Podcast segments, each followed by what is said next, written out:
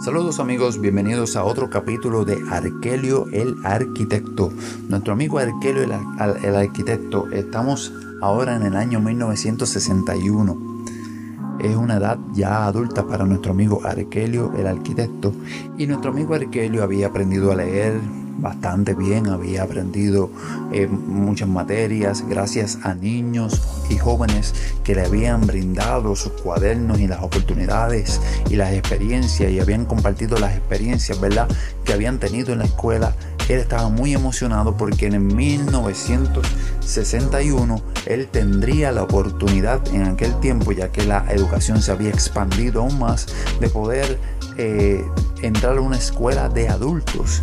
Estaba muy emocionado por aprender, por crecer y entonces este joven entra a la escuela de adultos y comienza a estudiar allí en las noches ya que trabajaba en el día y ahora no tiene solamente un trabajo sino que cuando salía de la panadería luego de ahí trabajaba en lo que era un periódico, aquel periódico que luego se tornaría un periódico bien famoso dentro del país de Puerto Rico, pues él estaba trabajando en aquella oficina, en aquel lugar, no estaba en, redacción, no estaba escribiendo, no, simplemente hacía el trabajo duro, porque lamentablemente una persona sin educación o sin cierta preparación no le dan la oportunidad, así que él estaba estudiando porque necesitaba una oportunidad. ¿Para qué?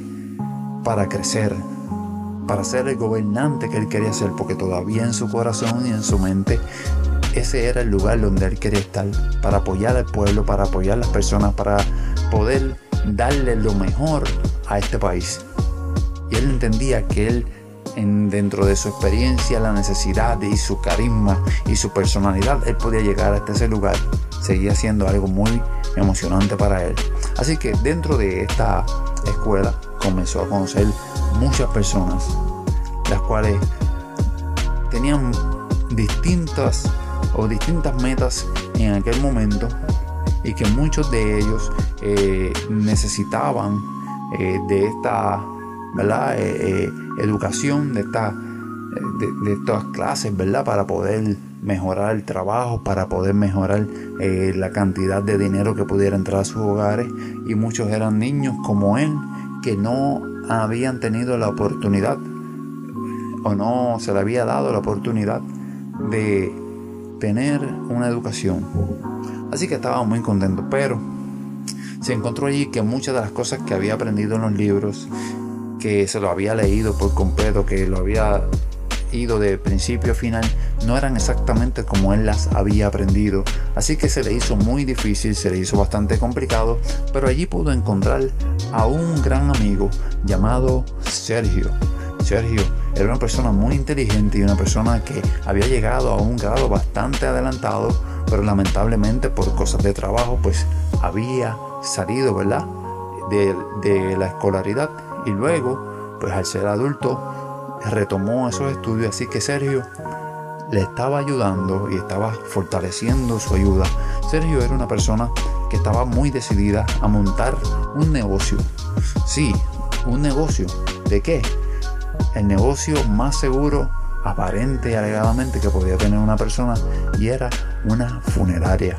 ¿Por qué una funeraria? Porque todo el mundo ha de morir. En aquellos tiempos las funerarias eran bastante escasas y por la experiencia y por lo que había visto, nuestro amigo Sergio le contaba a nuestro amigo Arkelio, el arquitecto, le contaba y le decía lo importante que era una funeraria ya que las personas querían el mejor acto fúnebre por sus seres queridos y sus seres amados. Así que él mientras estaba estudiando y recibía la ayuda de este gran amigo Sergio, también se estaba fascinando con esto del negocio, con esto de ganar dinero. Así que tenemos dos cosas que estaban influyendo en la vida de nuestro amigo Arkelio.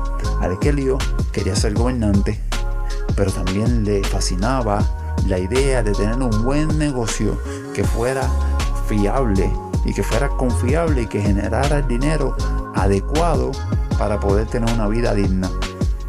Así que amigos, tenía en su mente hacer un negocio, servir al pueblo, asociarse con su amigo en este negocio y luego poder participar para llegar a ser un gobernante en el futuro.